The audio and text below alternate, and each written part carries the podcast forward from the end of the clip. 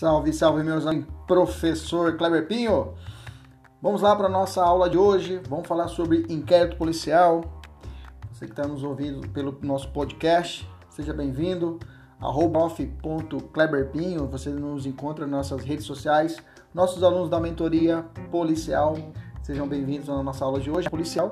Hoje, de forma especial, vamos tratar a fase de iniciativa do inquérito policial. Como começa o inquérito policial? De providências, diligências a ser realizadas pelo delegado de polícia. Nós vamos examinar tudo isso na aula de hoje. Vamos lá então. Sempre a gente começa a nossa aula com uma questão para que na nossa aula nós temos a capacidade de conseguir resolvê-la. Vamos lá. A questão é assim: a respeito do inquérito policial, analise o itens e indique a única alternativa correta. Letra A. Conforme o atual parágrafo 2 do artigo 3b. Se o investigado estiver preso o juiz das, das garantias poderá, mediante representação da autoridade policial e ouvido o Ministério Público, prorrogar uma única vez a duração do inquérito por até 15 dias, após o que, se ainda assim a investigação não for concluída, a prisão será imediatamente revogada. Letra B. Quando ao inquérito policial, uma das formas de iniciar o inquérito policial é pela requisição do ofendido, ou de quem tiver qualidade para representá-lo, constituindo uma hipótese do que se denomina notitia crimes de cognição indireta ou imediata. Letra C. Se necessária a prevenção e a, repre, e a repressão dos crimes relacionados ao tráfico de pessoas, o delegado de polícia, o delegado de polícia poderá requisitar, em qualquer caso, diretamente às empresas prestadoras de serviço de telecomunicações e ou telemática que disponibilize imediatamente os meios técnicos adequados, como sinais, informações e outros que permitam a localização da vítima ou dos suspeitos do, direito, do delito em curso. Letra D. O indiciamento pode ser realizado por membro do Ministério Público, mesmo sem a participação da autoridade policial. Letra E. Comete crime de abuso de autoridade, aquele que estender injustificadamente a investigação, procrastinando-a em prejuízo do investigado. Beleza? E aí, qual é a alternativa correta? Vamos trabalhar? Vamos começar a nossa aula. Primeiro vamos falar sobre. É, Para a gente conseguir responder essa questão, nós temos que conhecer o que? Temos que saber as mudanças do Código de Processo Penal, do artigo 3b, a respeito dessa prorrogação do prazo do réu preso, né? Que hoje é possível, mas essa já sabemos que esse artigo 3b está suspenso a sua aplicação conforme decisão do ministro Fux. Ok? Mas temos que saber, temos que conhecer já essa matéria. Temos que saber sobre a iniciativa do inquérito policial, temos que falar a respeito das diligências a serem realizadas, beleza? E além disso, é, nós temos também que saber quais são, a, se, quem é o, o, o, a autoridade competente para indiciar, se o Ministério Público pode indiciar, e se há ou não crime de abuso de autoridade nessas situações que ocorra essa procrastinação do prazo né, de, de investigação. Né? Bacana. Vamos lá, vamos trabalhar então o artigo 3 então o nosso tópico 3 dessa aula, né, que é a parte de iniciação do inquérito policial. Lembrando que nós tivemos nossa primeira aula, que é a parte de características, já está no nosso YouTube, dá uma procurada lá, professor Kleber Pim, você consegue assistir essa aula com a, a apostila que fabricamos para o curso da mentoria dos nossos alunos. Então, artigo 5 vamos dar o artigo 5 do CPP. Ele fala assim: nos crimes de ação pública, o inquérito policial será iniciado de ofício, inciso 1. Inciso 2, mediante requisição da autoridade judiciária ou do MP, ou a requerimento do ofendido ou de quem tiver qualidade para representá-lo. Parágrafo 1. O requerimento a que se refere no inciso 2 conterá sempre que possível a narração do fato. Letra B. Ah, eu já vou falar de forma abreviada, tá, gente? Para a gente ganhar tempo. Letra B, a individualização do indiciado. Letra C, nomeação de testemunhas. Parágrafo 2 do despacho que indiferiu o requerimento de abertura de inquérito policial, de inquérito, caberá recurso para o chefe de polícia. Parágrafo 3 qualquer pessoa do povo que tiver conhecimento dessa, da existência de infração penal que caiba à ação pública, poderá verbalmente ou por escrito comunicá-lo à autoridade policial e esta verificará a procedência das informações e mandará instaurar o inquérito Parágrafo 4 o inquérito nos crimes em é, que a ação pública depender de representação não poderá sem ela ser iniciado. Importante. Parágrafo 5 Parágrafo 5 Nos crimes de ação privada, a autoridade policial somente, somente e só somente poderá proceder ao inquérito a requerimento de quem tenha qualidade para intentar. Então vamos lá. Vamos entender então. Então, pra, é, professor, como que sei, é, como esse, qual documento precisa para começar um inquérito policial? É só chegar lá e fazer uma, um boletim de ocorrência, um BO, né? Só lá o BO já é o suficiente, só lá fazer, fazer essa lavratura já é o suficiente, ou tem algum procedimento? Tem alguns procedimentos. Para a gente saber como eu preciso proceder para iniciar um inquérito policial, eu tenho que saber qual é a espécie de ação penal. Isso é importante. Nós temos que conhecer qual a espécie de ação penal a ser investigada para que o delegado, dependendo da espécie de ação penal, possa requerer da vítima um requerimento, um requerimento para essa ação ser proposta. Ação proposta que eu falo ação de abertura do inquérito. Ou então um documento de uma outra autoridade, ok? Que pode ser, no caso, o Ministro da Justiça. Então, primeira coisa, o que, que se entende por notícia crime? Primeira coisa, é notícia crime ou queixa, professor? Olha, já foi cobrado, inclusive agora, 2018, na Polícia do Paraná, no, na Polícia Civil do Paraná, foi cobrado. Uma questão a esse sentido. Foi assim, olha, só para ter uma ideia. Nos casos de crime de ação penal iniciativa privada, para instaurar um inquérito policial, a autoridade policial dependerá de requerimento que tenha qualidade para intentá-lo, o qual consistirá na chamada queixa crime. Não é queixa-crime, meus amigos. Queixa-crime é a ação penal, é o pedido de condenação para o juiz. Então é outra fase, é outro momento. Nós estamos dentro do momento aqui de inquisitório, nós estamos no momento do inquérito policial. Então não é esse momento que se faz pedido de condenação. Então, a, é, mas o problema é que a gente assiste televisão 24 horas e você vê lá. É, Zé das Couves foi furtado e foi até a delegacia levar a sua queixa. A queixa que a imprensa fala aqui nesses casos é uma queixa do verbo queixar mesmo, tá? Mas não, o documento correto é chamado notícia crime. Então, a notícia do crime, então, é correto quando eu, o que você vai fazer na delegacia? Ah, eu vou à delegacia levar uma notícia crime para que então lá seja lavrado um boletim de ocorrência e assim ser instaurado o inquérito policial. Esse é o termo correto. Esse é o termo correto você falar que você foi até a delegacia fazer uma notícia crime. Ok? Então, o que se entende por notícia crime? Notícia crime ou notitia criminis, em latim, notitia criminis, é o conhecimento pela autoridade, de forma espontânea ou provocada, de um fato aparentemente criminoso. De fato aparentemente criminoso.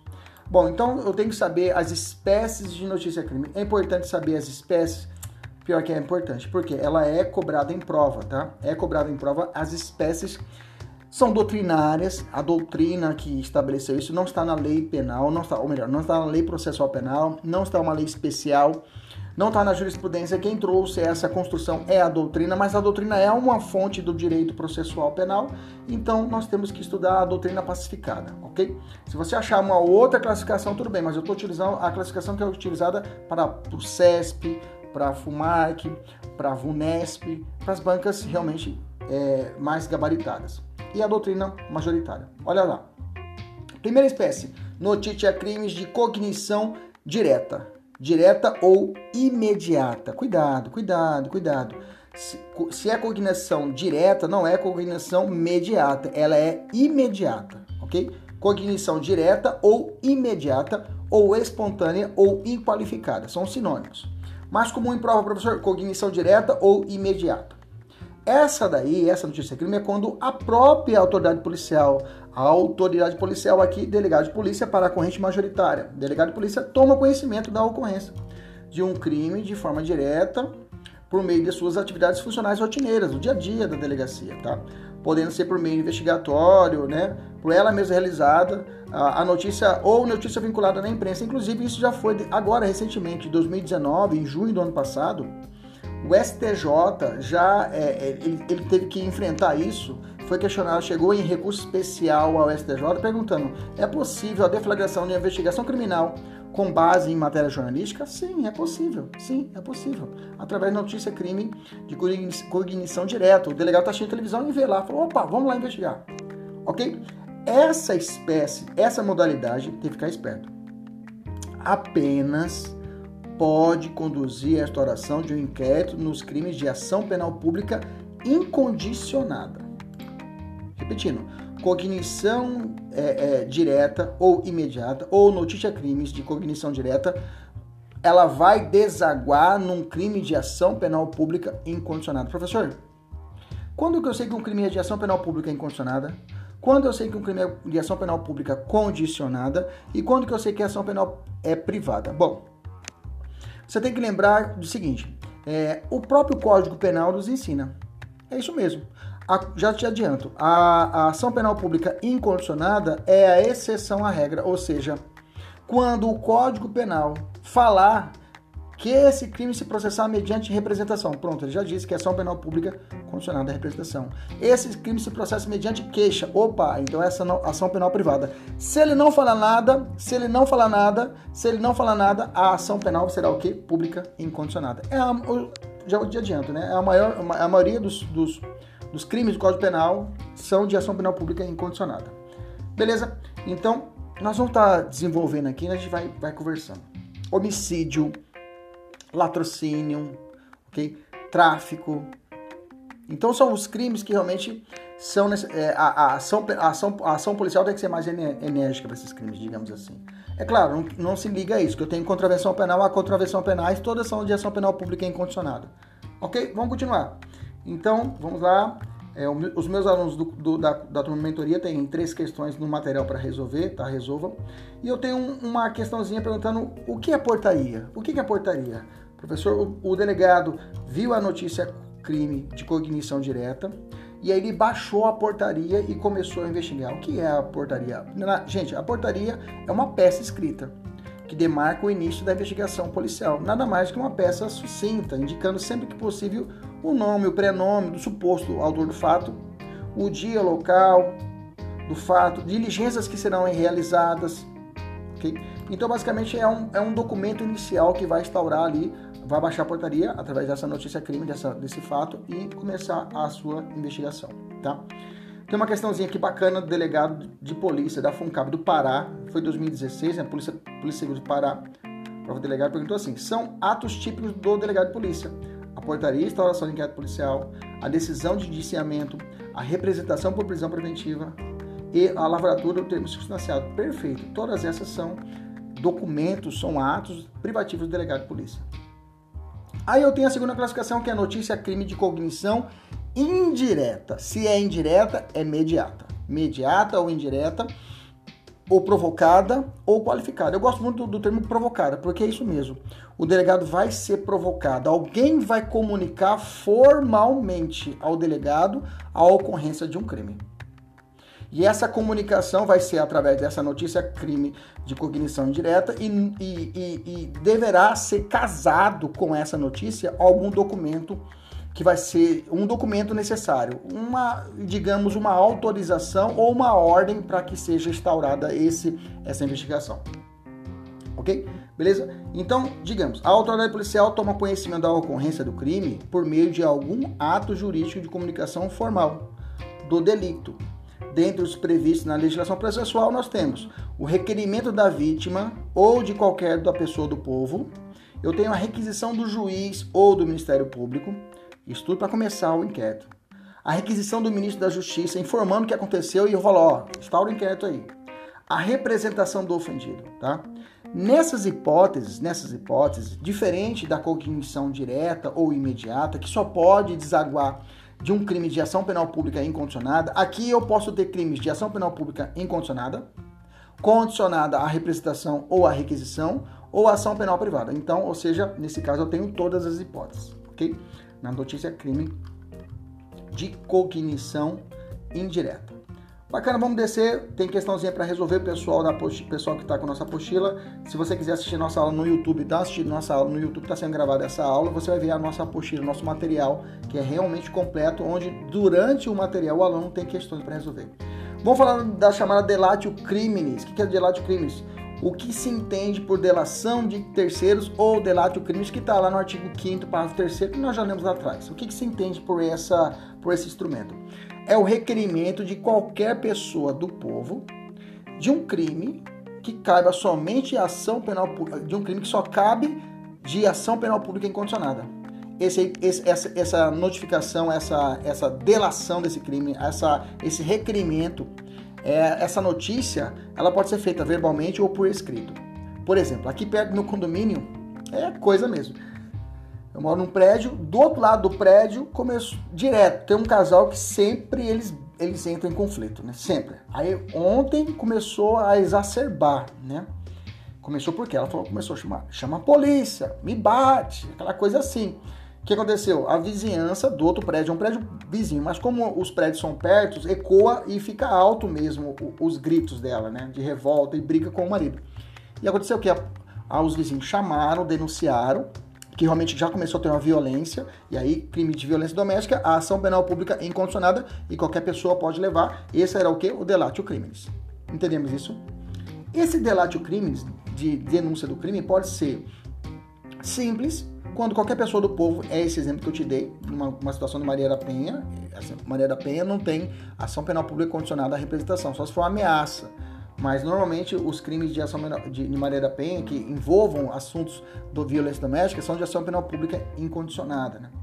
Ou de, então pode ser essa delatio crimes pode ser simples, quando qualquer um do povo informa a autoridade policial, ou pode ser postulatória. A postulatória é quando a vítima ou seu representante legal informa ao crime e requer instauração do inquérito policial. Pode ser que a mulher levou um soco, ela foi até a delegacia, entendeu? A ação penal pública incondicionada falou: olha, levei um soco na cara e eu quero que seja proposta a ação penal contra esse infeliz. Ah, aliás, eu quero que seja investigado o crime e depois ele seja processado. Perfeito.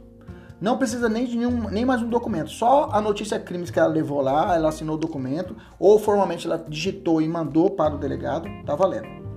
Qual a diferença entre requisição para requerimento e representação? Qual a diferença desses três, desses três dados? Representação, requerimento e requisição. Vamos lá. Tem que ficar bem atento a isso. A, a requisição, quando você ouvir na, na, para prova, para concurso público, você viu o termo requisição que se prende a uma ordem, tá? Uma ordem que está sendo dada por alguma autoridade. Ou vai ser o promotor, ou vai ser o juiz, ou vai ser o Ministério Público.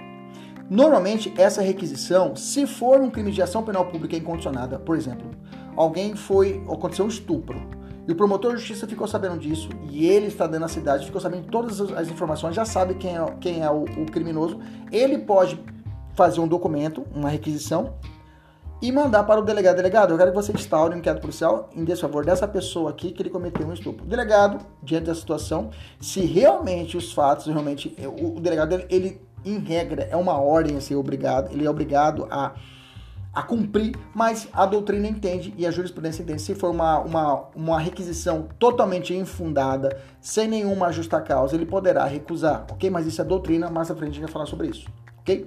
Essa requisição também pode ser para o ministro da Justiça nos crimes de ação penal pública condicionada à requisição do ministro da Justiça, vamos falar dele agora, e a representação. Aliás, e o juiz, tá? E o juiz requisitando a instauração do inquérito policial, ok? Essa requisição, ela pode se dar para os três, três espécies de ação penal. Pode ser para ação penal pública incondicionada, aí não precisa nenhum documento anexado à requisição, só o pedido do juiz, só o pedido do promotor já basta. Ou uma ação penal pública condicionada à representação. Aí o promotor que quer que seja instaurada a ação penal pública, aliás, a investigação criminal com base em um crime de ação penal pública condicionada à representação. Por exemplo, um estelionato comum, um estelionato comum do Caput 171. O Caput hoje precisa de representação é um amigo dele que falou, oh, promotor, me ajuda aí, cara. O, o promotor fala, beleza, eu vou fazer a requisição pro delegado fazer a instalar o inquérito policial, mas assina aqui esse documento aqui, ó. O que é esse documento? É uma representação, porque preciso grampear essa representação e levar até o delegado. Ok? Nos crimes de ação penal pública, ação penal privada, que é um requerimento, mesma coisa. Se chegou a. Ah, me caluniaram, eu sou professor, Kleber, eu conheço um promotor. A promotora me ajuda aí, ó. Me xingaram na internet, caluniaram, imputaram falso crime, me difamaram, ou só difamaram, ou só injuriaram. Ela fala assim: beleza, Kleber, vou fazer um requerimento aqui, uma requisição para o delegado, mas assina esse documento aí. O que, que é documento? É, é o seu requerimento que eu vou grampear para que eu leve para o delegado. Beleza? Então, a requisição tem esse cunho de ordem. A representação, como eu falei, é uma autorização, é uma autorização do ofendido. A pessoa autoriza para que a ação penal, a, o, o inquérito policial comece a ser investigado, ok? Daquele crime de ação penal pública condicionada à representação. Engraçado que quando terminar o inquérito, a representação já vai estar, no, já vai estar nos autos do inquérito, ok? E aí vai servir com base para a ação penal futura. E por fim, o requerimento. O requerimento se prende aos crimes de ação penal privada. Toda ação penal privada precisa de um requerimento para começar a investigação criminal, ok? Todo crime de ação penal pública condicionada à representação precisa da representação para começar a investigação criminal. Todo crime de ação penal pública incondicionada não precisa de nenhum documento extra para começar a investigação. Beleza? Tranquilo? A notícia crime apócrifa ou denúncia anônima, tá? tá? também chamado de, de, de é, notícia crime apócrifa ou denúncia anônima, ela também entra aqui nessa jogada.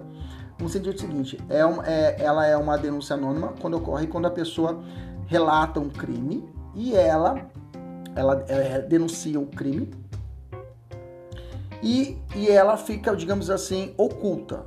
Foi criticado isso, né? Isso foi criticado, chegou até o Supremo, perguntando, porque ó, a Constituição fala, Federal fala aqui no artigo 5 inciso 4 que é livre a liberdade de expressão, mas só que é vedado o anonimato. Isso foi, digamos assim, ponderado no Supremo, e o Supremo ponderou e falou: olha, não existe, primeiro de tudo, não existe direitos fundamentais de forma absoluta. Os direitos fundamentais eles gozam de várias características, dentre, dentre elas a relatividade, ok? Então, por essa razão, é, é, é, uma corrente contrária defendia que a denúncia anônima era proibida. Então, os tribunais superiores, STJ e STF, não concordaram com isso. Inclusive, eles fundamentaram que, além desse, dessa ponderação, que o artigo 37 caput determina que a administração pública deve obedecer aos princípios da legalidade, pessoalidade e moralidade. Dessa forma, traz, traz esses princípios, não pode ficar aquém, né? E, o, inclusive, o Estado tem um, um poder de autotutela, né? ele diante de uma situação criminosa, ele tem que investigar, inclusive situações criminosas vinculadas à administração pública, ok?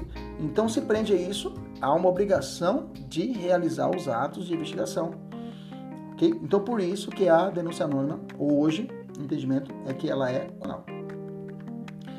Tanto é verdade que até para situações administrativas, tanto é verdade que até para situações administrativas, é permitido que a denúncia anônima para instauração de processo administrativo, ok?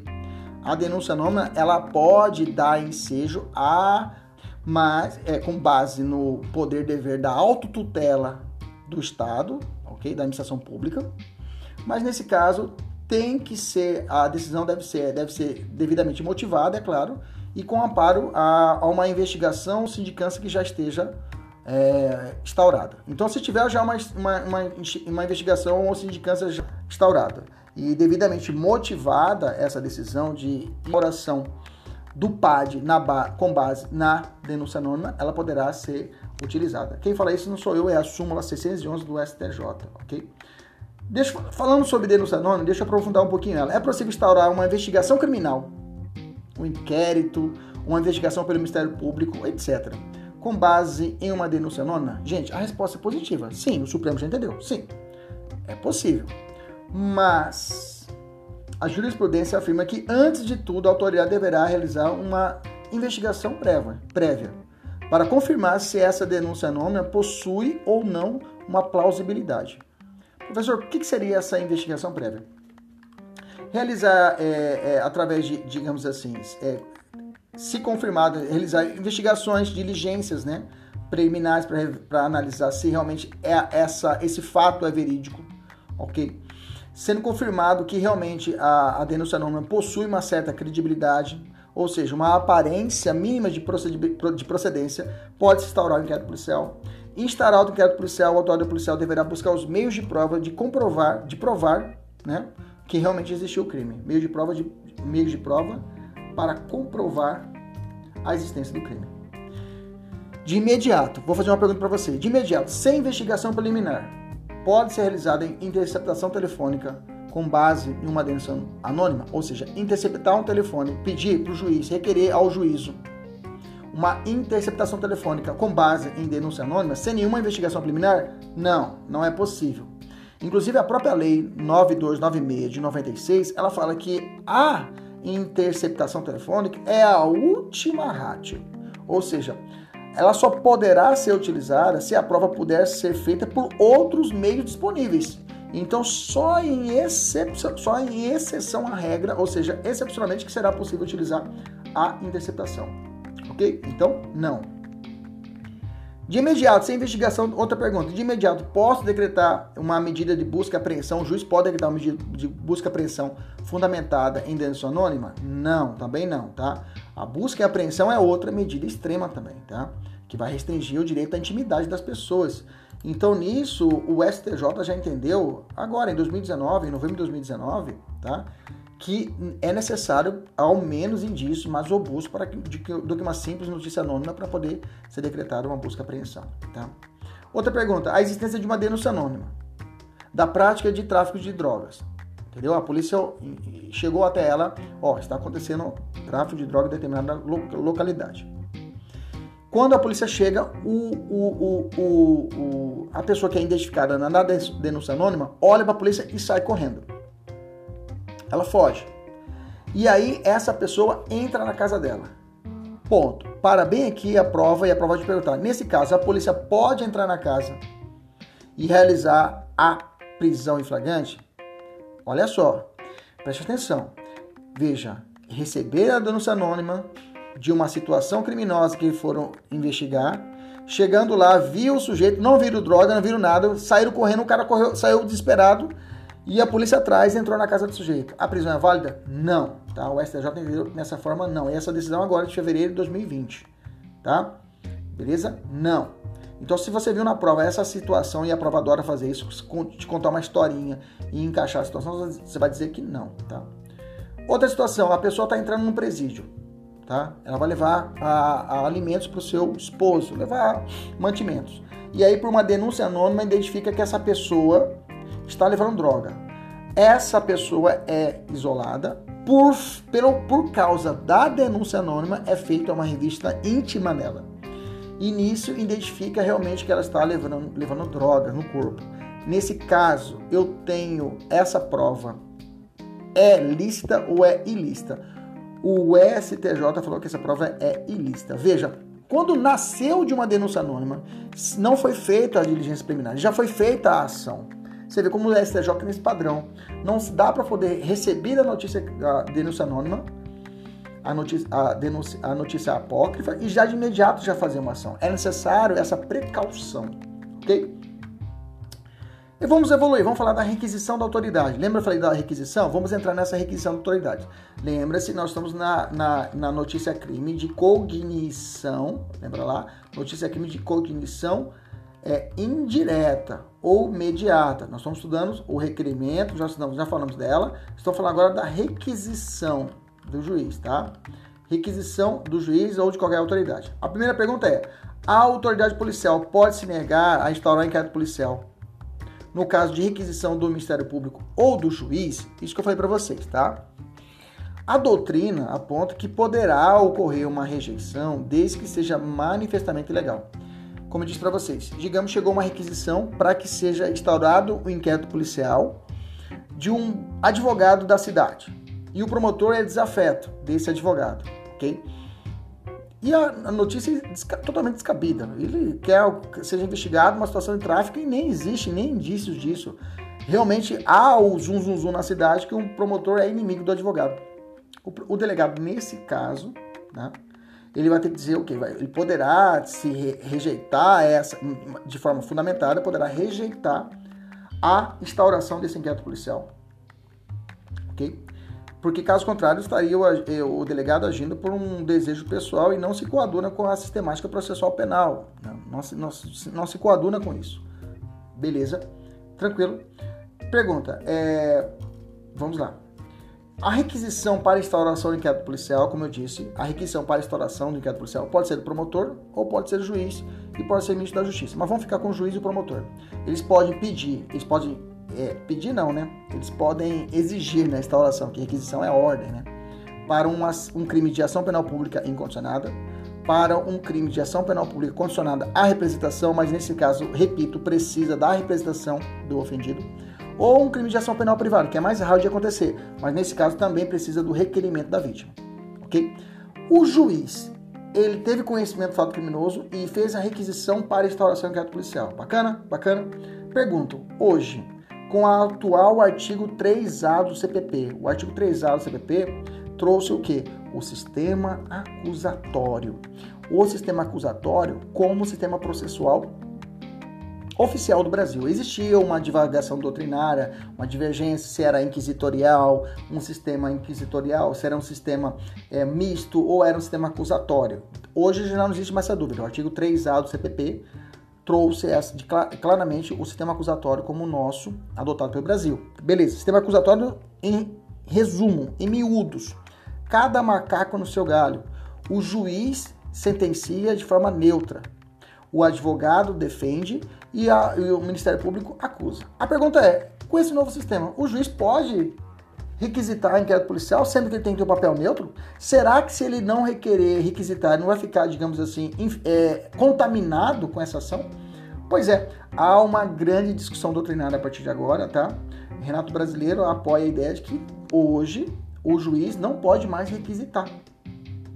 Porque nesse caso, o juiz agora está adstrito à função judicante exercendo plenamente a sua inércia, que é uma das características da jurisdição, ou seja, inércia processual. O, o juízo só vai agir se ele for o que? Provocado pelo, pelo promotor de justiça ou pela defesa. Ok? Então toma cuidado com esse 3A do CPP, com, com, essa, com, essa, com essa nova roupagem do acusatório com a requisição. Mas vamos continuar. Professor, ministro da Justiça, existem os crimes próprios do ministro da Justiça que ele vai requisitar para que seja o que? É, instaurada a investigação criminal, ok? Contra alguém que cometeu um crime, por exemplo, um crime contra um estrangeiro, contra, é, é, um crime cometido por estrangeiro contra brasileiro fora do Brasil. É dele a ordem do ministro da Justiça. crime contra a honra cometido contra o presidente da República ou chefe de governo estrangeiro. Ou os crimes previstos na lei de execução, a lei de segurança nacional, ok? Aí o ministro da Justiça entra na jogada. Lembrando que aqui o requisição do ministro da Justiça é um ato político, tá? Não entra no prazo de seis meses de representação, como é lá a própria representação, é, ela vai pelo prazo da prescrição. É um ato, como eu disse, político, tá? De requisitar ou não. Lembrando que requisição não é indiciamento. Eu não posso requerer indiciamento, porque indiciamento a nota é ato privativo da autoridade policial, ok? Lá para baixo eu vou reforçar. Vamos falar da representação do ofendido, que tem bastante coisa. Representação do ofendido é para crimes que exigem representação. Professor, quais seriam os crimes que eu teria que estar representando para propor uma, para que seja instaurado o inquérito policial? Para que exista a representação, é necessário alguns crimes específicos, tipo crime de ameaça, violação de correspondência, divulgação de segredo, hoje o crime de estelionato, tá? Beleza? E vários outros crimes que o próprio Código Penal fala. Esse crime se processa mediante representação. Furto de coisa comum, tá? Então são alguns crimes que necessitam a representação. Então, o que é representação, professor? Representação, ela pode ser feita de forma verbal ou escrita. É um documento que pode ser feito de forma verbal ou escrita não exige qualquer formalidade, tá? Se verbal, deverá ser reduzido a termo nos autos do inquérito policial. Digitado, tem que ser digitado. Como também durante o depoimento da vítima fique clara a vontade de representar. Quando, há, no, por tempos do início da, da Maria da Penha, os crimes de lesão corporal da Maria da Penha, exclusivo, seguia a regra do Código, Código Penal, ou seja, necessitava de representação. A representação, como veremos daqui para frente, ele é, ela é, ele é um, é um ato de autorização. Doutor delegado, eu autorizo. Aí o delegado, assina aqui, minha senhora. Assinava. Começava a investigação criminal. Uma semana depois, a mulher voltava, essa senhora voltava e falava assim, doutor delegado, eu me arrependi, me, eu quero voltar atrás. E a retratação possibilita a chamada, re, a, a, a representação possibilita a chamada retratação.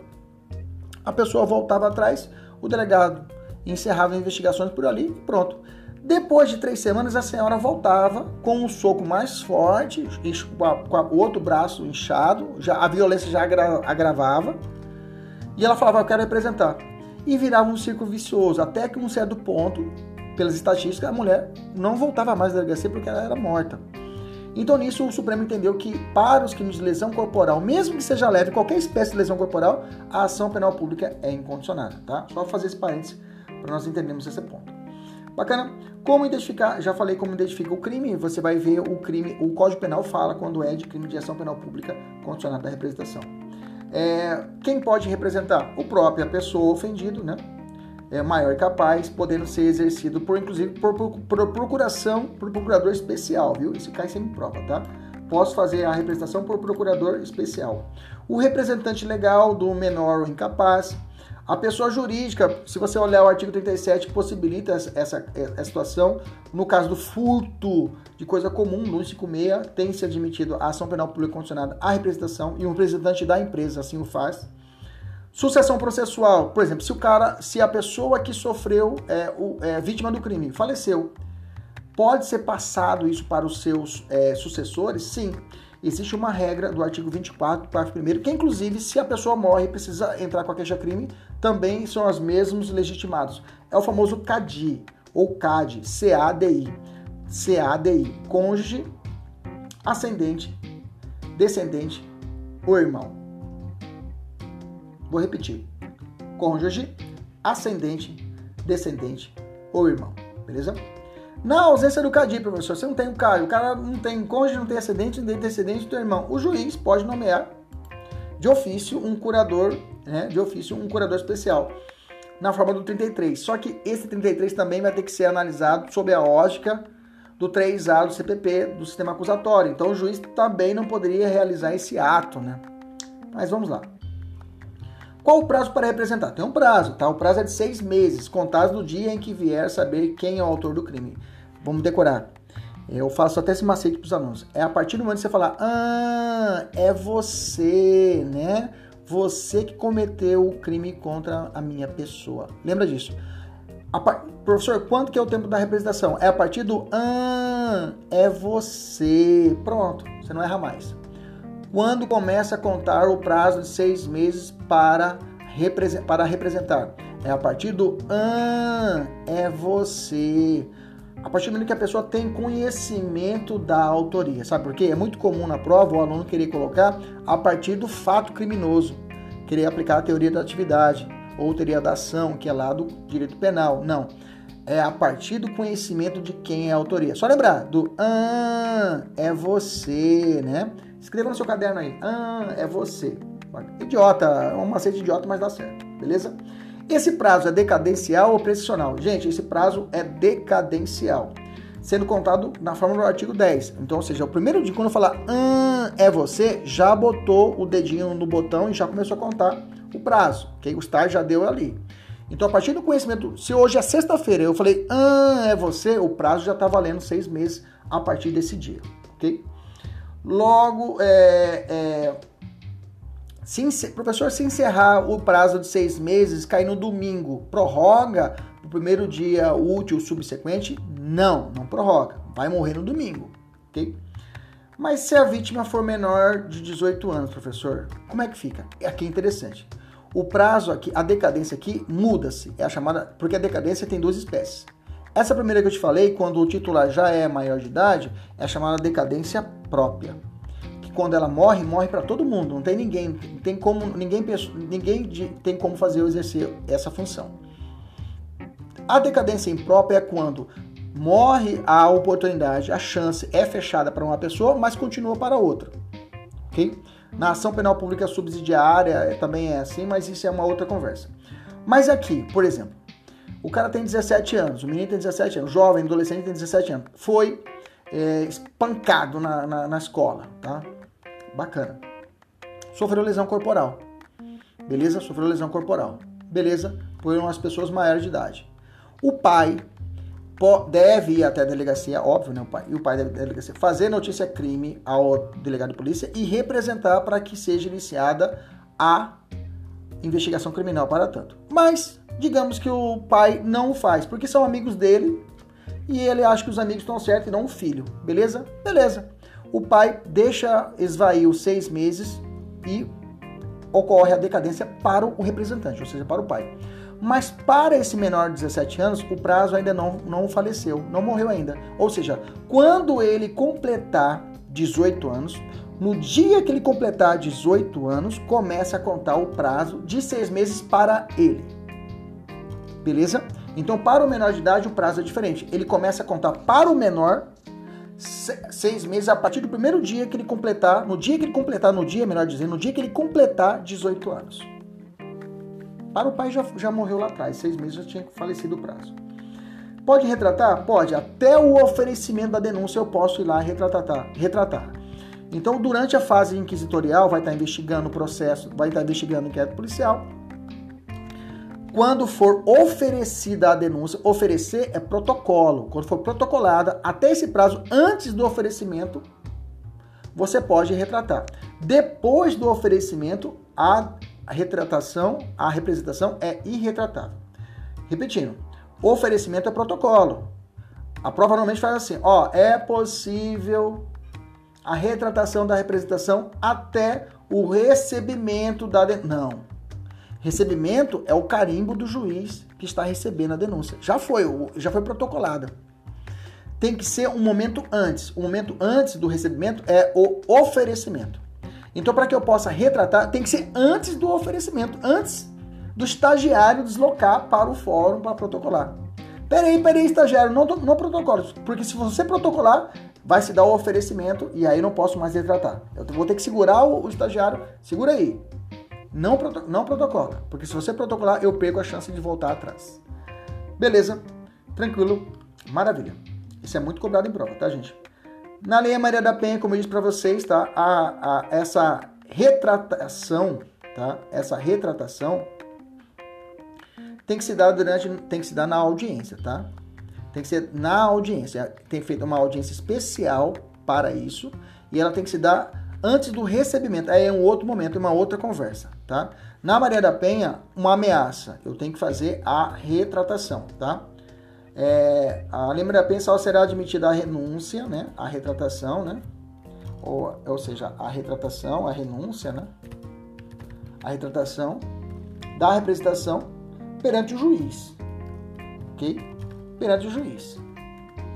A renúncia de propor a, queixa, a, a, a, futura ação penal ou, digamos assim, propriamente que se cesse as investigações criminais. Bacana?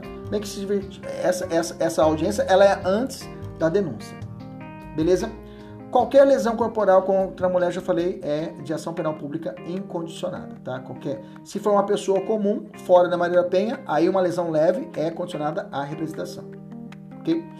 Bom, como eu disse para vocês, é, estamos falando de representação. O estelionato agora teve uma grande mudança na Lei 13.964 de 2019, que é o pacote anticrime. Mudou 171. 171 hoje é só mediante representação. Ou seja, eu tenho que ir até a delegacia e falar assim, doutor delegado, estou levando noticiando o crime e agora eu quero representar para que seja instaurado o inquérito policial, para que depois, se for o caso, proposta a ação penal contra o sujeito. Ok? Bacana? Então, estelionato hoje, a regra é essa. Professor, tem algum, alguma exceção à regra? Sim.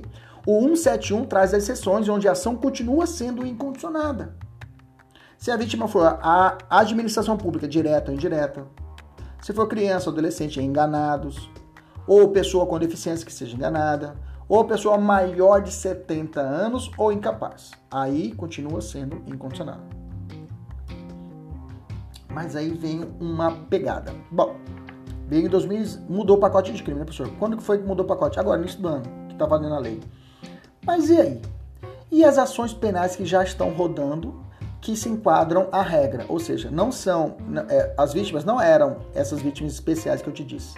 E aí, a pessoa vai ter que representar agora? Ou não vai ter que representar?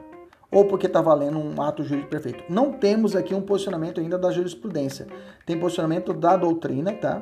E a doutrina majoritária está dizendo o seguinte: olha, nesse caso, nos, na situação de estelionato, em que a ação penal já está rolando, já está rolando, ok? E precisa dessa de representação nas ações, né? O juiz vai ter que intimar a vítima, ok? Para que ela, no prazo de 30 dias, usando aí de analogia no artigo 90 no, da 9.099 de 95, para que essa pessoa, para que a vítima represente.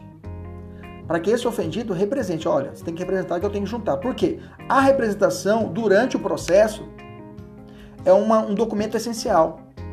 Por isso que a gente tem que fazer a representação aqui na, na delegacia, porque quando vai para ação penal, ela tem que estar no processo. É como se fosse, por exemplo, é, uma investigação de uma paternidade. Aliás, num pedido de alimentos. O cara, o pai foi, reconheceu o filho, tá lá, certidão de nascimento, e aí a pessoa procura, ah, eu quero entrar com uma ação de alimentos, o pai não quer pagar. Qual é o documento, documento essencial que vai ter que estar na, na petição? A certidão de nascimento da criança. É um documento essencial. Com o pai lá, pai registrado. Mesma coisa aqui na representação. A representação é um documento essencial, precisa estar nos crimes de ação penal pública condicionada à representação. Então a tendência é que os juízes agora, nos, nas ações em curso, façam, é, notifiquem as parte, a, a, a, parte, a vítima para que ela apresente aos autos a devida representação, com base no artigo 90, no 9.099 de 95. Porque essa é uma norma de direito material. Tá? Bem que eu digo que é uma natureza mista, porque ela vai retroagir para beneficiar o criminoso. Por quê? Por que, que beneficia? Porque se o cara não representar, vai acontecer o quê? A extinção da punibilidade. Tá entendendo? Então é necessário a representação. Bacana, essa discussão ainda tem muito a rolar. Vamos falar do requerimento da vítima. Agora estamos falando de ação penal privada. Reque... Olha só, levar um requerimento para o delegado de polícia para que ele investigue um crime de ação penal privada, gente, é exceção à regra, né? Ah, me xingaram na internet, vou lá, aí é só gente rica. Óbvio, né? Pobre, ah, a vizinha me xingou aqui de malandra Doutor delegado, investiga aqui. Pra... Não, o delegado fala assim, parceiro, vai, vamos fazer o termo circunstancial de ocorrência, TCO. A senhora vai pra dele... lá para a justiça, lá no juizado especial, resolve lá. Então, ação penal é, nas ações penais privadas, o requerimento da vítima para instaurar um, um inquérito policial para investigar a ação penal privada é raro de acontecer. Mas a lei processual penal prevê. E nós temos que saber o que? Que existe e cai em prova. Bacana? Qual é, professor, cita exemplo de crime de ação penal privada que vai depois, vai ter, inclusive essa pessoa, depois, depois que encerrar o inquérito, vai ter que propor, contratar um advogado para que o advogado proponha a ação na justiça. Entendemos isso? Bacana? Então vamos lá. Mas está escrito no Código de Processo Penal, nós temos que estudar isso. Ok? Exemplos aí, professor, de crimes que levam essa, essa pecha de ação penal privada: crime contra a honra, calúnia, difamação, injúria crimes, alguns crimes contra o patrimônio, dano qualificado é contra o patrimônio, introdução de abandono de alheia é mediante queixa, ou seja, precisa de requerimento para começar o inquérito policial, fraude à execução, e vários outros crimes que se processam mediante queixa, mas para devia ser para investigação criminal precisa de requerimento e para ação penal precisa de queixa. Aí ficava mais fácil para nós estudarmos, né? Mas no Código Penal fala mediante queixa. Professor, caso a vítima tenha falecido, entra o CADI na jogada. Lembra do CADI? De ascendente, descendente e irmão. Esses aí vão fazer o requerimento no lugar da vítima.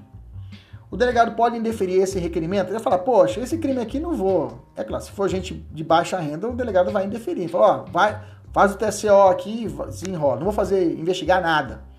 Ele pode indeferir? Pode. Cabe recurso dessa decisão? Cuidado. Não estamos na justiça, estamos na delegacia. Estamos na fase administrativa. Então, normalmente na justiça, quando há um recurso, quem julga a regra é a autoridade superior, mais antiga do que a autoridade que deu a decisão. Se o meu pai não deixou fazer algo, eu vou procurar meu avô, digamos assim. Essa é a regra.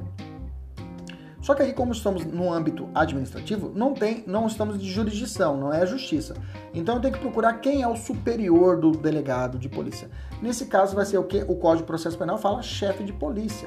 Auri Lopes Júnior hoje já tem fala, isso não é para o chefe de polícia, é delegado geral da polícia. Ou, outro, ou, ou é, outros, por exemplo, se for o caso, secretário de segurança, dependendo da regulamentação da justiça, ok? Daquela justiça. Daquela justiça não, daquela autoridade, daquela delegacia, daquele, daquela então é importante saber que cabe esse recurso para o chefe de polícia. Mas no concurso cai isso. Recurso para o chefe de polícia. Olha só interessante. É... O artigo 5 parágrafo 2 que fala isso. Tem uma questão agora de 2019 do Espírito Santo caiu assim. Do despacho que indeferir o requerimento de abertura de inquérito, caberá recurso para o tribunal regional, federal. Veja como ele mistura as coisas, né? Errado. Beleza? Vamos falar agora na notícia crime de cognição coercitiva. Notícia crime de cognição coercitiva é aquela que ela nasceu de um auto de prisão em flagrante. Acabou. Ela nasce de um ato de prisão em flagrante. Então é a terceira é o terceiro grupo, né? Nós vimos notícia crime de cognição direta, notícia crime de cognição indireta e agora nós estamos falando de notícia crime de cognição coercitiva. Essa notícia crime de cognição coercitiva é aquela que ocorre, ela nasce de um, uma, de um auto de prisão em flagrante. Ok? Nos crimes de ação penal pública condicionada à representação e ação penal privada, preste atenção, a sua lavratura apenas pode ocorrer se é acompanhado do respectiva, respectiva, da, da respectiva representação ou requerimento. Não entendi. O auto de prisão em flagrante. Se for um crime de ação penal pública incondicionada, ele sozinho dá ensejo na instauração do inquérito policial, inclusive para a própria lavratura do auto prisão em flagrante. Se o crime for de ação penal pública condicionada à representação, uma ameaça, por exemplo, não é Maria da Penha, normal. Para que seja, para que dê início à investigação, vai ser necessário, inclusive para a lavratura do auto prisão em flagrante do sujeito que está ali preso, que ameaçou, digamos assim, é necessário a representação da vítima, que vai servir tanto para a lavratura, que vai juntar, vai grampear lá no alto da lavratura do auto prisão em flagrante, e vai grampear também ali com o auto prisão em flagrante, vai grampear para o início da, do inquérito policial ok? Se for um crime de ação penal privada, a mesma coisa. Esse, é, o ato de prisão em flagrante, ele precisa, para a lavratura dele e para a futura ação penal, para a futura investigação criminal, precisa do requerimento, ok? Beleza? Eu fiz uma tabela. Se você realmente, se você assistir nessa nossa aula no YouTube, você vai ver essa tabelinha lá que eu fiz, ó. Crimes de ação penal pública, só procurar prof.kleberpinho, Kleber com K. Ação penal pública, esquematizando, vamos lá. Ação penal pública incondicionada. Exemplo, um homicídio. Ele pode começar pela notícia crime direta, ex ofício do delegado, o delegado baixa a portaria. Lembra que eu falei que ele tomou conhecimento, já baixa a portaria. Pode ser uma notícia crime indireta, aí vai ter que estar grampeado nele o requerimento de qualquer interessado, ok? Eu tenho também a oportunidade, a notícia crime indireta através de uma requisição do juiz ou do promotor, não precisa de mais nenhum documento. E aí, por fim, a notícia crime coercitiva, que ela vai se dar através do auto prisão flagrante, só ele sozinho já basta. No caso de homicídio, não precisa de mais nada, só ele já vai bastar. Só o auto prisão flagrante já é documento hábil para começar a investigação criminal. Agora, nos crimes de ação penal pública condicionada à representação, por exemplo, a regra ou estelionato, ele pode começar por uma notícia crime indireta, ou seja, uma representação da vítima, ou a quem é a, a, a, representação é a vontade da pessoa manifestada. Cuidado, não é requerimento, é a representação da vítima para que se comece ali a, a, a investigação criminal. Pode se dar também uma notícia crime indireta através de uma requisição do, ministro, do, requisição do juiz ou do promotor, mas nesse caso precisa estar grampeado também a representação da vítima ou a quem represente, né? Tem também a notícia crime indireta mediante requisição do ministro da Justiça, esse sozinho, ele já autoriza. E eu tenho a notícia crime coercitiva, ou seja, o auto de prisão flagrante. Se o crime é condicionado à representação, vai ter que estar grampeado nela o quê? A representação da vítima. Já nos crimes de ação penal privada, por exemplo, uma injúria, ele pode começar através de uma notícia crime indireta, o requerimento da vítima, ok? Pode se dar através de uma requisição do juiz ou do promotor, mas vai ter que estar grampeado o quê? o requerimento da vítima. Ou através do auto prisão flagrante, que vai ter grampeado o quê? O requerimento da vítima também. Beleza? Agora vamos falar sobre um, um ponto que foi decidido nesse ano.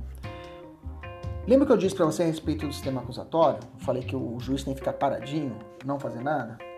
Aconteceu que esse ano o Supremo ele é, 2020, ele, está, ele instaurou um inquérito policial para investigar fake news, ou seja, e ameaças contra os membros do Supremo. A pergunta é: pode o próprio órgão julgador instaurar uma investigação, uma investigação que ele vai investigar e depois ele vai julgar, pô, professor, mas aí fica esquisito, né? A mesma pessoa investiga, a mesma julga, parece um sistema inquisitorial. Pois é. Então nós temos um, algum posicionamento já do Supremo quanto a isso. É constitucional isso? Primeira pergunta é, é constitucional? O Supremo disse que sim. Tá? Ele falou que, é, mesmo que a gente, a gente analise que seja notoriamente, é, há uma violação notória ao sistema acusatório, né? lá no artigo 3º A que eu disse para vocês, do, do CPP, o próprio Supremo decidiu que não há violação. De forma reduzida, mas resumida, o que aconteceu? Ó, tem uma portaria 69 de 2019 que autoriza a instauração de inquérito policial por ato do presidente do Supremo. Tá? O presidente do STF, né, o Dias Toffoli, instaurou o inquérito policial 4781, com o intuito de apurar a existência dessas notícias fraudulentas, denunciações caluniosas, ameaças e atos que podem configurar crimes contra a honra e atingir a honra, a honorabilidade e a segurança do STF. Ele também alegou que existe o artigo 3 do Regimento Interno que também possibilita isso, que inclusive foi recepcionado como lei ordinária pela nossa Constituição. Tá? Contudo, ele afirmou que o, o, referido inquérito, para ser constitucional, deve cumprir alguns, algumas obrigações. Que eles falaram, bom, tá tudo amarradinho, tá no regimento interno, tá na portaria, então lei é o que não falta. Mas, gente, para que dê tudo certinho, para ninguém ficar brigando com a gente, vamos seguir algumas regras. Primeiro, o procedimento deve ser acompanhado pelo Ministério Público, por óbvio, né? Não precisava nem colocar isso. Deve ser integralmente observada a súmula vinculante 14, que é o acesso aos autos do inquérito já documentados que seja interesse da defesa. Também não precisava falar isso, já estava na súmula. O objeto do inquérito deve se limitar a investigar manifestações de, de, que acarretem risco efetivo à independência do Poder Judiciário, ou seja, não pode investigar além disso. Isso pode ocorrer por meio de ameaças, outros mais. A investigação deve respeitar a proteção da liberdade de expressão de imprensa, tá? tá é, é, é, mas, tipo assim, ele falou assim, liberdade de imprensa, né, excluindo da finalidade do, do inquérito matéria jornalística e postagens, compartilhamentos ou outras investigações e manifestações inclusive pessoais na internet, feitas anonima, anonimamente ou não, desde que não integrem esquema de financiamento e divulgação de massas nas redes sociais. Ou seja, a gente não vai investigar site, não vamos, mas desde que não esteja envolvido. Se estiver envolvido, a gente vai investigar. Tá? Eu coloquei o artigo 43 para ler lá, quem que estiver no nosso material vai estar no nosso artigo 43 para ler o regimento interno.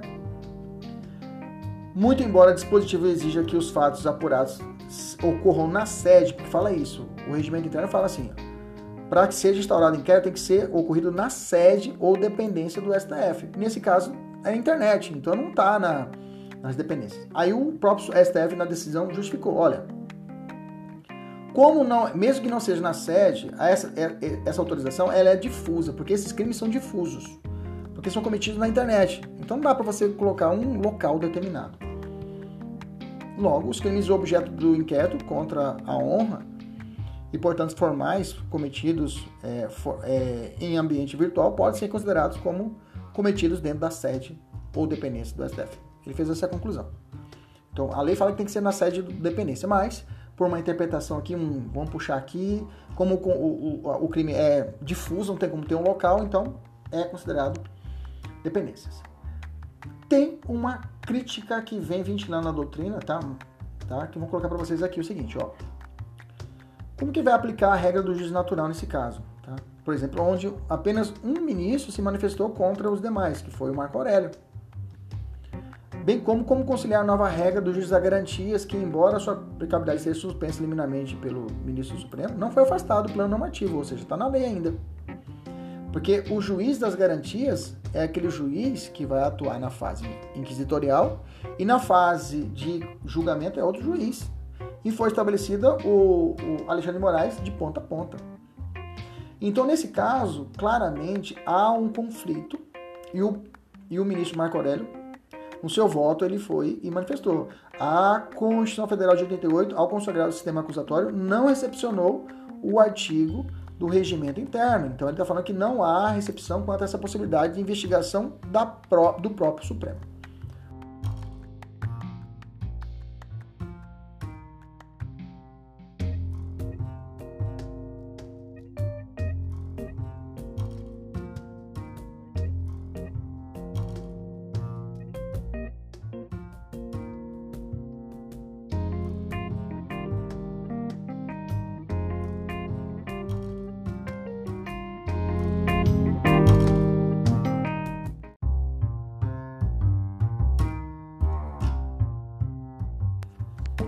Esse conflito de quem resolve esse conflito de atribuições? Vamos lá.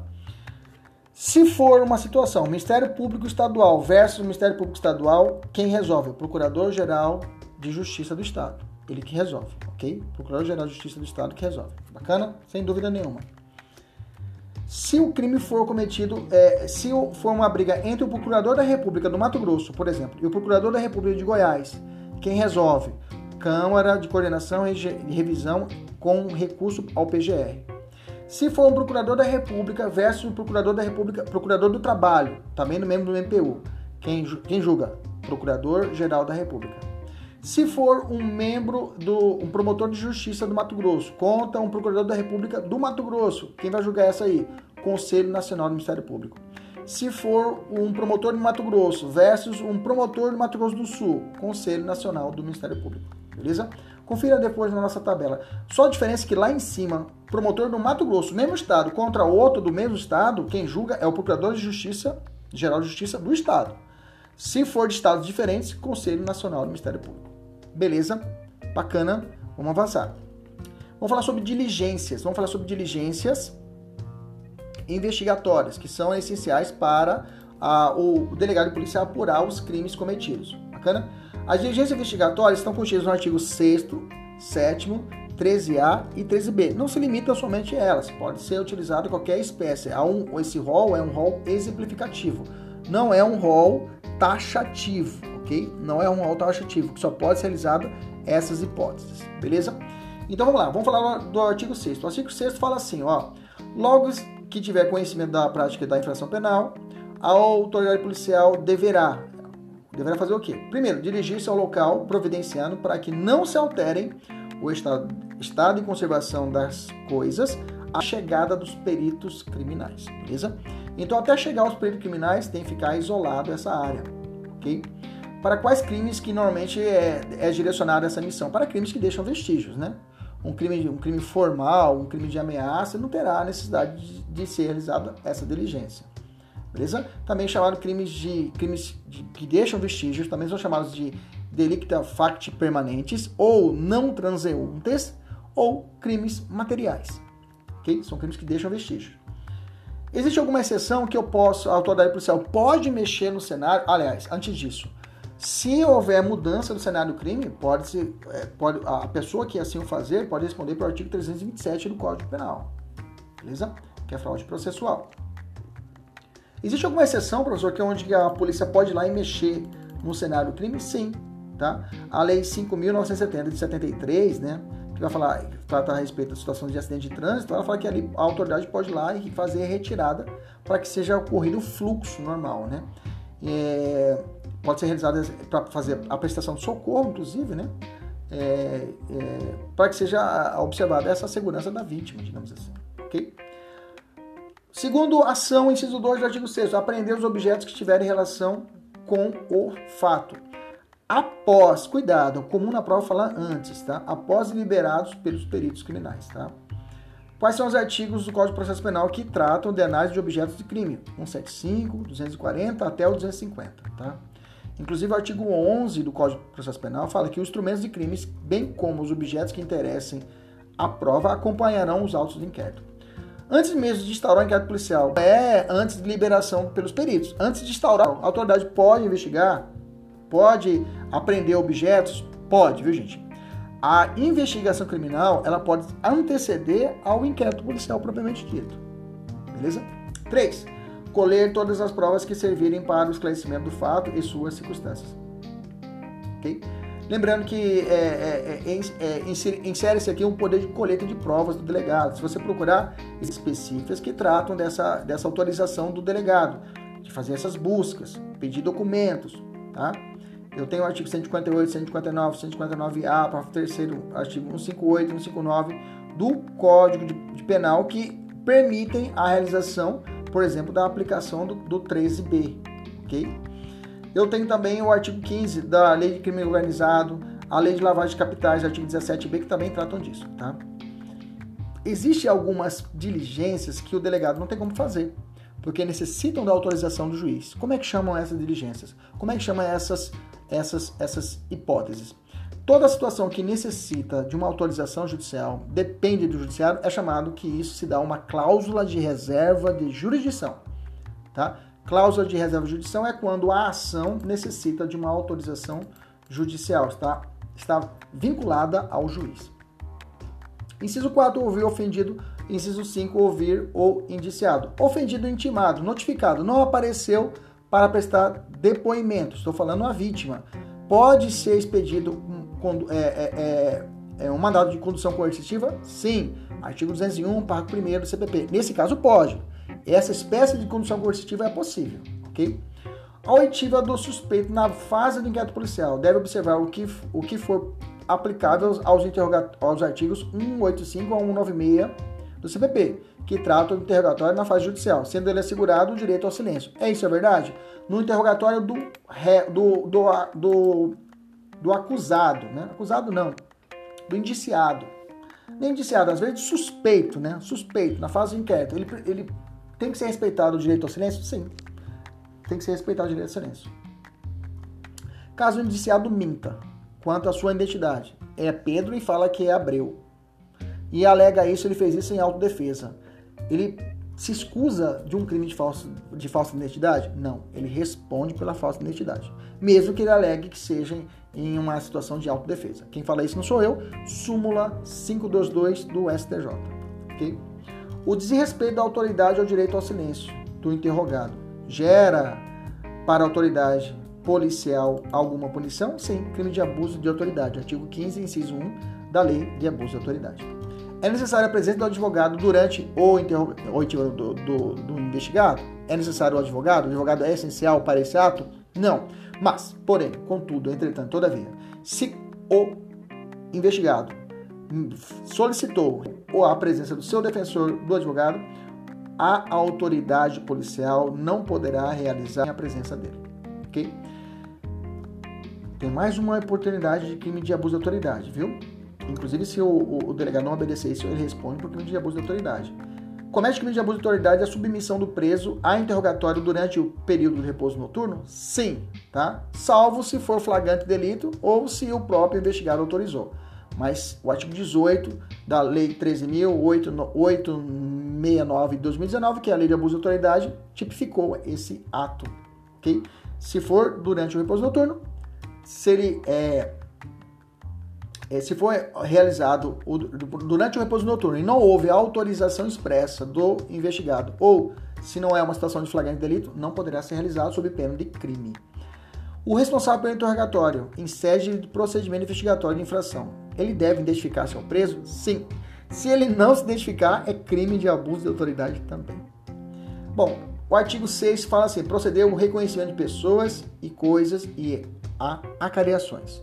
Bom, reconhecimento de pessoas, existe um rito a ser seguido, tá? Não é bagunçado.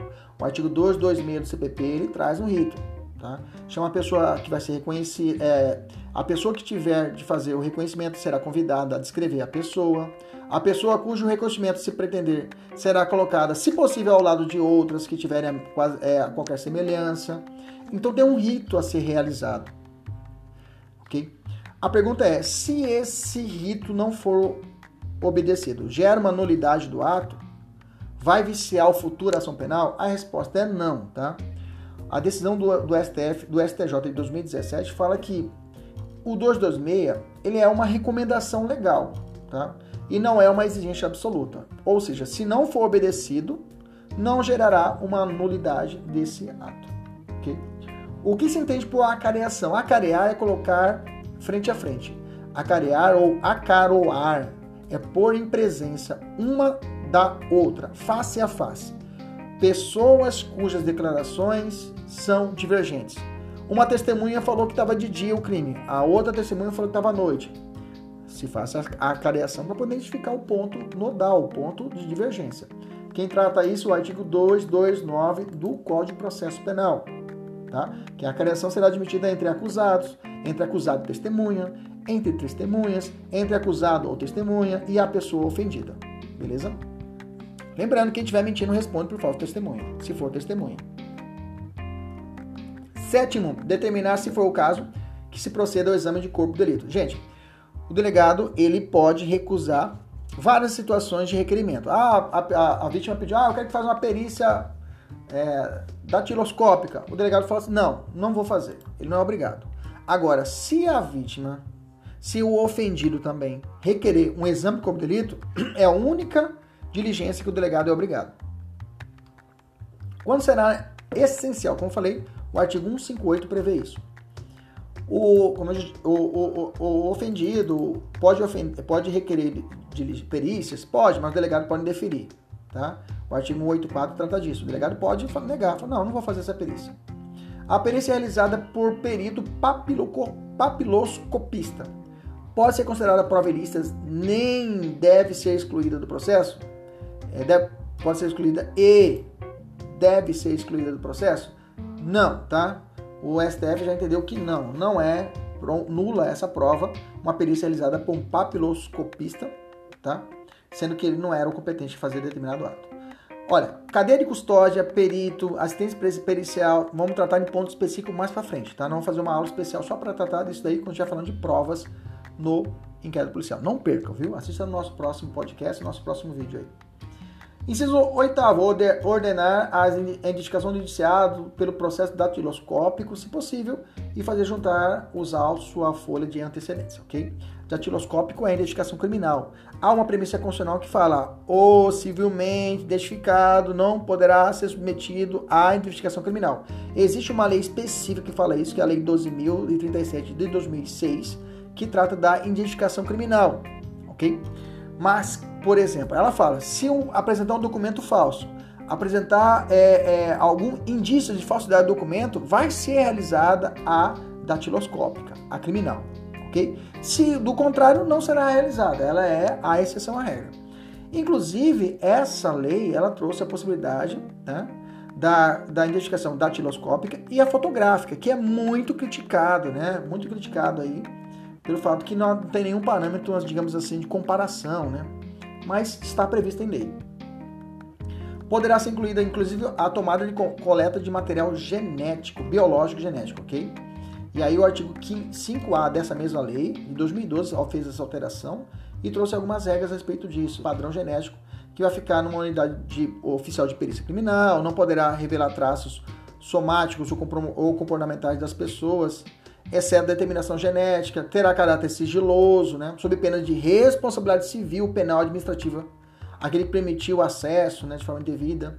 Lembrando que também a, a, a Lei de Execuções Penais, em 2012, já tinha alterado a possibilidade para a realização daquela pessoa que é levada até o sistema penitenciário. Tá? Inclusive, com a mudança com o pacote de crime, tornou-se, inclusive, aqueles que já estão cumprindo pena terão que fazer esse perfil identificação genética, né, mesmo que eles já estão cumprindo pena, ok? E além disso, constitui falta grave se a pessoa se recusar a cumprir ou a determinada identificação. Avançando, vamos para o inciso 9 e vai falar averiguar a vida pregressa. De todos os incisos que eu falei para você até agora, o único que é subjetivo é aqui o 9, tá? Para tratar um perfil mais subjetivo. Averiguar a vida pregressa, do indiciado, sua atitude de estado de ânimo antes, antes e depois do crime, seu temperamento e caráter. O 10, que agora é recente, tá? Colher informações sobre a existência de. Recente que eu falo há alguns anos, 2016, se não me engano, né? Colher informações sobre a existência de filhos, respectivas idades, se possuem alguma deficiência, e o nome do contato, eventualmente responsável pelos cuidados dos filhos indicado pela pessoa presa, tá? Folha de antecedente é a ficha que é utilizada, é o fichamento, a ficha pregressa do sujeito. Lembrando que não pode constar nela né, os antecedentes. Inquérito aberto ou ação penal em curso não gera maus antecedentes. Isso é uma súmula do STJ, que é a súmula 444. E aí nós chegamos no, na diligência do artigo 7 tá? que é a reconstituição do crime, a reconstituição do crime, ou a simulação dos fatos, reprodução simulada dos fatos. Né? Regras o indiciado é obrigado a comparecer, mas não é obrigado a participar. Tá? O 260 determina o comparecimento obrigatório do indiciado, mas ele não é obrigado a participar. É uma faculdade da autoridade policial, não é obrigado a fazer isso.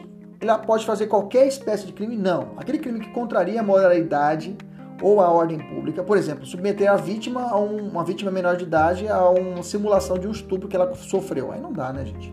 Então, toma cuidado, que é muito comum em prova perguntar que essa reprodução simulada é de forma livre. Não, existem restrições quanto à moralidade. E aí eu tenho providências do, do advindas de, da Lei 13.257 de 2016, que trouxe o 13A e o 13B. Vamos lá. O 13A, já adianto, ele se prende para esses crimes aqui, ó. Ele se prende aos crimes de sequestro e cárcere privado, redução à condição análoga a escravo, tráfico de pessoas, extorsão qualificada mediante privação da liberdade, extorsão mediante sequestro, esses crimes que se prendem esse 13A. O 13B se prende aos crimes da Lei 13.344 de 2006, que vai tratar especificamente do tráfico de pessoas. Tá? Qual é a diferença de um para outro? Vamos lá. Então, nesses crimes que eu disse para você lá embaixo, tá? o membro do Ministério Público ou o delegado de polícia poderá requisitar de qualquer órgão do poder público ou empresa de iniciativa privada. Veja, qualquer órgão do poder público ou privado. O quê? Dados e informações cadastrais da vítima ou do suspeito. Dados, gente, tá? Dados. Ele vai na CVC, por exemplo, vai pedir as últimas viagens de determinada pessoa. Vai na Claro e pede os dados telefônicos. Vai na, no, TR, no Tribunal Regional Eleitoral da região e fala: olha, eu preciso dos documentos tais. No Detran, ok? A requisição será atendida no prazo de 24 horas, tá? Ali, é claro, nessa requisição tem que conter o nome da autoridade, nome do inquérito, ok? É, é, identificação da unidade, beleza? Então, essa aqui não precisa da, do, do, do, da decisão judiciária, ou seja, só a autoridade judicial, só autoridade policial ou o próprio órgão do Ministério Público poderá realizar o ato, beleza? Agora, solicitação de localização, ok? Aí, aqui precisa do juiz que, que é isso? Lembra que eu falei que esse crime é o tráfico de pessoas? Olha só. Se necessário, a prevenção e a repressão do crime. Repressão quer dizer que está acontecendo agora. Está tá acontecendo, acabou de acontecer. O membro do Ministério Público ou delegado de polícia poderão requisitar, mediante autorização judicial, a empresa prestadora de serviços de telecomunicações ou telemática que disponibilize imediatamente. Cuidado, não tem prazo de 24 horas aqui. O que? os meios técnicos adequados, como sinais, informações e outros que permitam que a localização da vítima ou dos suspeitos do delito em curso que está ocorrendo. Para efeito desse artigo, sinal significa posicionamento da estação de cobertura, setorização e intensidade de radiofrequência. Okay? Na hipótese de qualquer de, de, de, que trata o caput, o sinal não permitirá acesso ao conteúdo da comunicação, ou seja, não é o que está escrito no WhatsApp, não é o que está escrito em mensagem, e sim a localização celular. Ok? A comunicação, é claro, dependerá de autorização judicial. Deverá ser fornecido pela prestadora de telefonia móvel celular por período não superior a 30 dias renovável por igual período, ou seja, posso ficar 60 dias buscando a localização desse sujeito, do celular, onde é que está localizado o celular. Para períodos superiores, então, é possível mais de 60 dias, necessita de uma nova uma ordem judicial. Okay? Na hipótese prevista no artigo, o inquérito policial deverá ser instaurado no prazo de 72 horas. Veja, prazo para instauração de inquérito policial não há. Vamos ver agora sobre prazo não há prazo para instauração. O único que pede prazo para instaurar é o 14 ao 13B, que tem que ser 72 horas. Beleza? Contato do registro da ocorrência. Não havendo manifestação do, do, do, juiz. Vamos lá, está desesperado, está atrás, o delegado está atrás. Pediu para o juiz. O juiz não manifestou em 12 horas. O que, que a lei autoriza? Autoriza ao delegado ir até a autoridade, ok? Requisitar o, o, o, a localização e depois comunicar de imediato ao juiz. Demorou muito juiz, eu já fui lá, já resolvi. Mais ou menos assim, ok? Beleza? Incomunicabilidade do preso, tá? Gente, artigo 21 do Código de Processo Penal. Professor, não se aplica mais, parará. Tá, preste atenção. Vou adiantar para você. O artigo 21 determina o seguinte: a incomunicabilidade do preso. Quando é que acontece isso? Quais são os requisitos? Tem que saber. Sabe por quê? O examinador agora ele não cobra se é ou não é constitucional. Porque a, maior, a, a, a doutrina majoritária já disse, ó, é inconstitucional. Nem em caso de estado de defesa. Okay? A pessoa pode ficar incomunicável, o preso pode ficar incomunicável. Imagine um estado normal que nós estamos. Nós não estamos no estado de defesa, estamos no estado normal. Não estamos no estado de exceção. Então, não pode, a pessoa não pode ficar incomunicável. O preso não pode ficar incomunicável. O indiciado não pode ficar incomunicável. Pois é, você está certo. Todavia, o examinador ele não pergunta a sua constitucionalidade. Ele pergunta de forma bem sutil. Olha só, existe o artigo 21, né? Qual que é o prazo mesmo? Eu sei que não é aplicável, mas qual é o prazo mesmo? Ele te pergunta o prazo, mas tem que saber. Ok? Olha só os requisitos.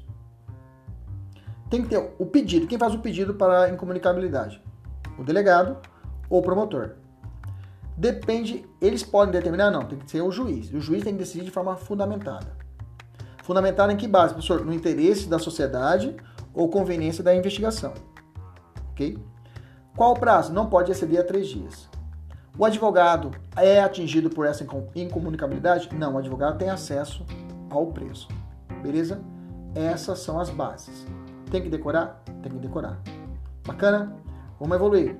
Indiciamento e desindiciamento. Olha só, antes disso, só para lembrar que o próprio regime disciplinar diferenciado, o RDD, lá da Lei de Execuções Penais, não existe também a incomunicabilidade, tá? Já caiu isso em prova. Só para deixar isso claro. Quem é a pessoa que quem é a pessoa indiciada? É a pessoa eleita pelo Estado investigação dentro da sua convicção como autora da infração penal. OK? Qual o conceito de indiciamento? É a cientificação do sujeito de que ele passa a ser o principal foco do inquérito. Ou seja, sai de um juízo de possibilidade para um juízo de probabilidade. Veja, não é certeza. Não é juízo de certeza, que o juízo de certeza só, só ocorre com a sentença. Okay? Não há indiciamento em sede de denúncia recebida, viu gente? De indiciamento é fase inquisitorial. Quem que tem a autoridade, quem é a autoridade máxima? Delegado de polícia. Okay? O delegado é a autoridade máxima para determinar o indiciamento. Qual a natureza jurídica, professor? Isso aqui é boa.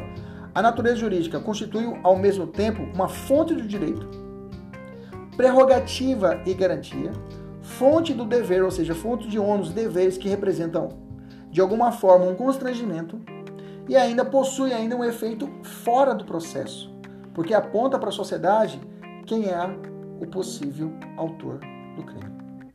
OK? Quais os pressupostos para o indiciamento? Adequação fundamentação, tá? Tem que ser uma adequada fundamentação. Tem que ter adequada fundamentação. Quem fala isso é o parágrafo 6 do artigo 2 da Lei 12.830 de 2013, fala isso. Dar-se-á por ato fundamentado mediante análise técnico-jurídica do fato que deverá indicar a autoria, a materialidade e suas circunstâncias. Além disso, a Instrução Normativa 11 de 2011 da Polícia Federal também determina isso. Ok? Então, precisa de uma fundamentação técnica para dizer quem é o indiciado. Indicação, além disso, tem que estar indicando é, indicação da prova de existência do crime e indício suficiente da autoria e a circunstância do crime, ok? Quem pode indicar, como eu falei, indiciar, melhor dizendo, só o delegado de polícia, tá? Qual a classificação? É, ah, vai cair na prova. Promotor de justiça, pode? Não pode. Juiz, pode? Não pode. Só o delegado. Qual a classificação do indiciamento? Eu tenho uma classificação doutrinária que uma fala que é direta e outra indireta. Direta quando o suspeito está presente indireta quando o suspeito não está presente, ou seja, ainda está em, está, é, é, é, em fuga, digamos assim, em fuga, ou não está presente, está desaparecido. Com o indiciamento de certo servidor público, será possível determinar o seu afastamento? Sim, existem medidas cautelares, tá? Diversas da prisão, lá do 319, inciso 4 do Código de Processo Penal, me engano, pode determinar esse afastamento prévio. E o que é o desindiciamento? É o sentido contrário ocorre quando a autoridade policial entende, né, entenda no curso, no transcurso da investigação de que certa pessoa, que era indiciada, não é mais foco das investigações. Esse, esse desindiciamento pode ser de duas formas: espontânea, pelo próprio delegado, ou provocada através da justiça, tá? Através normalmente de um habeas corpus, né? O que se entende por trancamento do inquérito policial? Eu vou falar mais disso na próxima aula, quando a gente vai falar de extinção do inquérito policial. Mas trancamento é um encerramento de forma diferente, ou seja, anômala do inquérito policial, uma forma diferente, porque faltou ali justa causa. Justa causa, eu falo que sempre para poder decorar é as duas meninas: a prova de existência do crime e indícios suficientes da autoria, a PEC e a ISA, né? PEC e ISA. Prazo de conclusão do inquérito policial, vamos lá, fiz uma tabelinha aqui. Réu preso, 10 dias e é improrrogável para o CPP. Terminar o inquérito policial deve levar 10 dias e o prazo é improrrogável. Todavia, existe o artigo 3b do Código de Processo Penal, ok? Que foi mudado pelo pacote de crime. E lá estabelece, se o cara estiver preso, poderá ser prorrogado por mais, por mais 15 dias e ultrapassou esse prazo, não concluiu o inquérito, tem que relaxar a prisão do sujeito. Todavia, esse artigo 3b ele está suspenso, suspenso a sua aplicação. Então, se for uma prova amanhã, você vai ter que responder que o réu preso é 10 dias improrrogável. Outro, 30 dias, podendo ser prorrogado com prazo adequado determinado pelo juiz. O parágrafo 3 do artigo 10 fala isso. Quando o fato for de difícil elucidação e o indiciado estiver solto, a autoridade, nesse caso policial, poderá requerer ao juiz a devolução dos autos para ulteriores diligências que serão realizadas para o prazo marcado pelo juiz. No inquérito policial militar, o prazo do réu preso para o inquérito para o IPM é 20 é dias. Não fará prorrogação. Se estiver solto, é 40 dias, prorrogável por mais 20 dias. Se for um processo perante a Justiça Federal, é 15 dias, prorrogável por mais 15 dias. Lá tem prorrogação réu preso. Se for réu solto, 30 dias, prorrogável por analogia ao parágrafo terceiro, ou seja, eu posso requerer ao juiz. Lei de drogas, 30, podendo ser duplicado, ou seja, 30 mais 30, se estiver preso. Se estiver solto, 90, podendo ser prorrogado por mais 90 dias, se o réu estiver solto no crime da lei de drogas. Tá? Se estender de forma injustificada a investigação, procrastinando em prejuízo do investigado, eu tenho um crime de abuso de autoridade do artigo 31 do, da Lei 13.869 de 2019. Bom, chegamos ao final da nossa aula, agora vamos resolver a nossa questão proposta. Será que a gente consegue? Vamos lá. Primeiro, conforme o atual parágrafo 2 do 3b, se o investigado estiver preso, o juiz das garantias poderá, mediante representação da autoridade policial e ouvir o Ministério Público, prorrogar uma única vez a duração do inquérito por até 15 dias após o que se ainda pós, se ainda assim a investigação não for concluída, a prisão será imediatamente revogada? Não, é relaxada. Ô professor, mas é diferente. Relaxamento, prisão ilegal. Quando ao letra B. Então a primeira letra A está errada. Letra B. Quando o inquérito policial uma das formas de se iniciar o inquérito policial é pela requisição do ofendido. Gente, ofendido não tem requisição. Ofendido ou é representação ou é requerimento, ok? Tá errado. Requisição, só autoridade. Ah, professor, uma palavrinha. É uma palavrinha que muda tudo. Errada a letra B. Letra C. Se necessária a prevenção e a repressão dos crimes relacionados ao tráfico de pessoas, o delegado de polícia poderá requisitar em qualquer caso diretamente? Não. Não pode diretamente, tem que ser diante o juiz, tem que precisar do juiz, tá? Quando ele quer disponibilizar meios para é, a localização, permitir a localização. E se fosse documentar uma coisa, a localização precisa do juiz, tá? Tá errada a letra C. Letra D. O indiciamento poderá ser realizado pelo membro do Ministério Público. Errado. Só delegado de polícia. Letra E. Comete o crime de abuso de autoridade aquele que estender de forma injustificável, inju, injustificadamente a investigação, procrastinando em prejuízo do investigado. É essa correta. Essa foi a nossa aula de hoje. Agora os alunos da mentoria terão 10 questões para resolver. Aqueles que queiram nos acompanhar no nosso YouTube, nós temos lá o professor Kleber Pinho, você acha essa aula completa em vídeo. Um abraço, fique com Deus e até a próxima, se Deus quiser e Ele sempre quer. Tchau, tchau!